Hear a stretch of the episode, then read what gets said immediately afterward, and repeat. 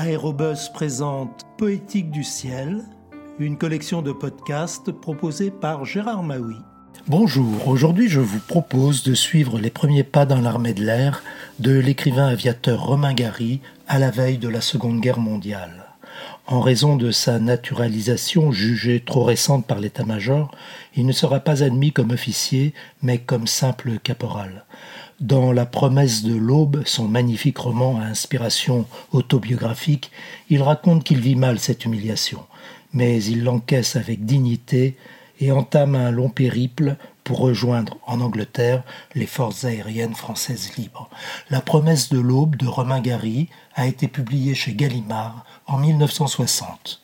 Je fus incorporé à Salon de Provence le 4 novembre 1938 les jeunes gens titulaires de la préparation militaire supérieure devaient être dirigés sur l'école de l'air d'Avord dès leur incorporation. Je fus gardé à Salon de Provence près de six semaines. À toutes mes questions, les officiers et sous-officiers haussaient les épaules. On n'avait pas d'instructions me concernant. Je fis demande sur demande, par voie hiérarchique, rien. Finalement, un lieutenant particulièrement honnête, le lieutenant Barbier, s'intéressa à mon cas et joignit ses protestations aux miennes.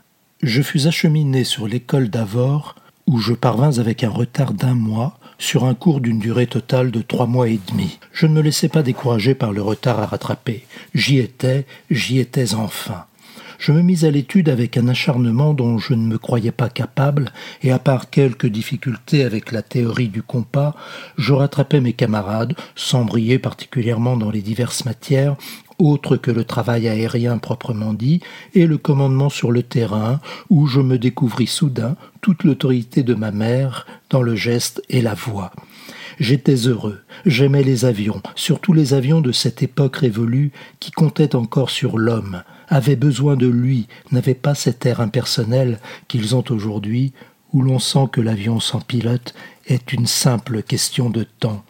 J'aimais ces longues heures que nous passions sur le terrain, revêtus de nos combinaisons de cuir dans lesquelles on avait toutes les peines du monde à entrer, pataugeant dans la boue d'Avor, bardés de cuir, casqués, gantés, les lunettes sur le front, nous grimpions dans les carlingues des braves Petès 25 avec leurs allures de percherons et leur bonne odeur d'huile, dont j'ai conservé jusqu'à ce jour le souvenir nostalgique dans les narines.